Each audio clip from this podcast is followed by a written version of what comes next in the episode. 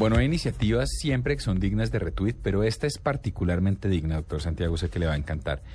Imagínese que, eh, y asumo yo que tiene que ver con las épocas de las dictaduras, hubo muchos hijos de uruguayos que salieron en circunstancias complicadas del país o en general simplemente eh, perdieron a sus padres biológicos y terminaron siendo adoptados y nunca llegaron a conocerlo ni a saber nada de su historia.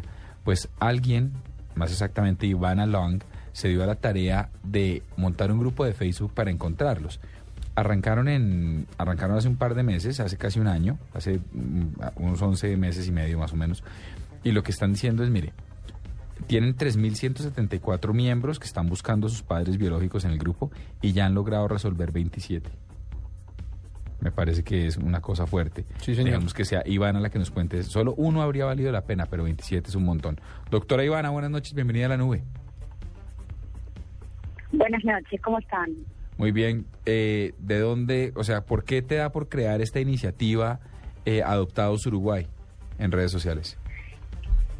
Mira, en realidad la iniciativa fue una chica uruguaya que residiendo en España empezó a hacer su búsqueda y no encontraba eh, un lugar donde buscar. Hay mucha gente que busca por sí misma en sus páginas, pero no, no había un grupo formado.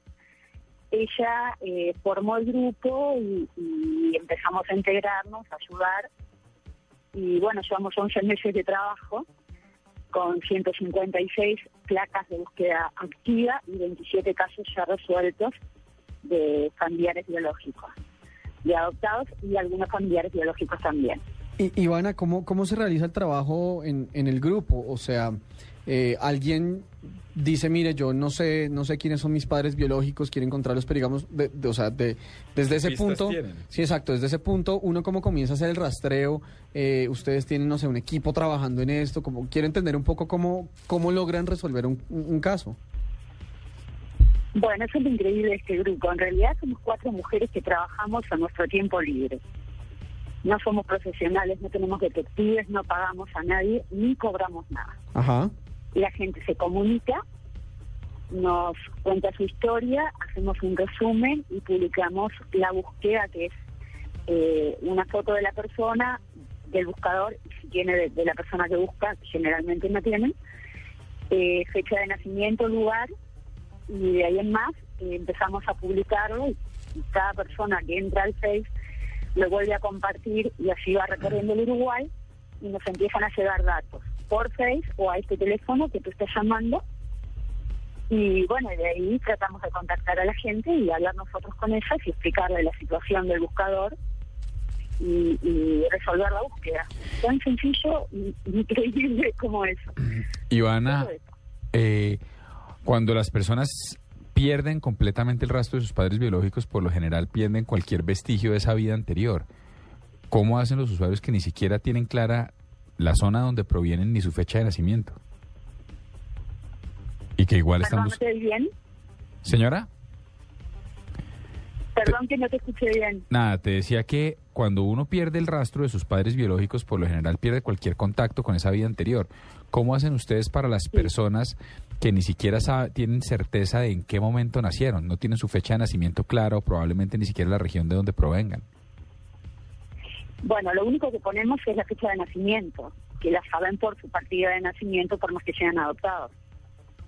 Generalmente tienen solo eso y, y los padres adoptivos saben cuál es el origen, en qué departamento nacieron, en qué lugar, y siempre algo les dicen, siempre algún dato más tienen. Eh, se puede encontrar gente hasta por el parecido físico, es increíble. Pero el Uruguay es tan chiquito que aunque no parezca, nos conocemos todos, en cada pueblo, en cada ciudad, siempre hay alguien que sabe. Siempre aparece una persona que sabe. Tenemos casos, obviamente, que no, porque solo tienen una fecha y ni siquiera, eh, o sea, que solo es en Uruguay, ni siquiera saben el lugar. Pero hasta ahora eh, hemos, hemos tenido un, éxito increíble solo con, con la ayuda de la gente, nada más que con eso. I- Ivana, eh, cuando ustedes eh, hablan de casos exitosos, eh, evidentemente es que encontraron eh, algo, encontraron, no sé, eh, eh, sus orígenes o encontraron que sus padres están vivos, pero, pero en últimas también quisiera saber un poco, eh, digamos, un, caso exitoso si también es no solamente un reencuentro, sino una reunificación de las familias. ¿Eso les ha pasado o es simplemente como un asunto meramente informativo de, de- de enterarse de dónde viene, quiénes son sus padres biológicos, o si efectivamente hay, no sé, como una, como la, la, la creación de una nueva vida eh, a partir del pasado? Sí, para empezar que, que en realidad el adoptado no busca a su madre porque tiene sus padres adoptivos, busca su origen, busca Ajá. saber quién es. Eh, La búsqueda en realidad es hacia el origen. No, no puede ser que una persona no sepa su verdadera identidad.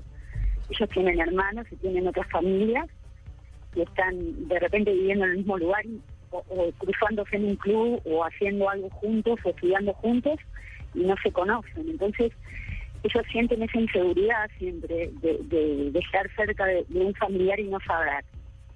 Eh, por suerte, todos los encuentros han sido buenos, han sido aceptados, como, como no se busca desde, desde el rencor, desde el abandono, se busca con amor, ya son personas grandes, entonces logran entender que de repente una madre abandonó un hijo en un momento que, que, era una situación en la que no podía tenerlo, entonces eh, como que la altura de la edad de la mamá ya le dio para arrepentirse, o, o se arrepintió toda la vida y no supo cómo buscarlo. Y es tanta la impresión cuando llegan que se forma como un lazo, no sé cómo explicarlo, es como volver a tener la familia. No, nunca han quedado cortadas las relaciones, que eso es lo bueno. Por más que se busque el origen, también se han encontrado historias que de repente logran hacer entender por qué esa mamá abandonó al hijo y como, como mujer o como hombre entender a esa mamá que lo tuvo que hacer en ese momento y dejar de juzgar el hecho de haber abandonado, porque nadie sabe por qué lo hizo. Eh, generalmente acá lo que pasa en Uruguay es que, que, han sido situaciones de, extrema pobreza y, y, bueno, no han tenido otro remedio. Pero el lazo se crea, el lazo se crea. Bueno, nos queda muy claro, Ivana, una muy bonita iniciativa, además absolutamente altruista, como lo cuenta usted, cuatro mujeres en su tiempo libre, con el beneficio sí de que Uruguay es avanzado en redes y es muy, pues digamos, son usuarios avanzados de redes sociales y es un país pequeño en términos de geografía, luego, luego, luego las, las circunstancias ayudan. Muchas gracias, Ivana, por haber estado con nosotros acá.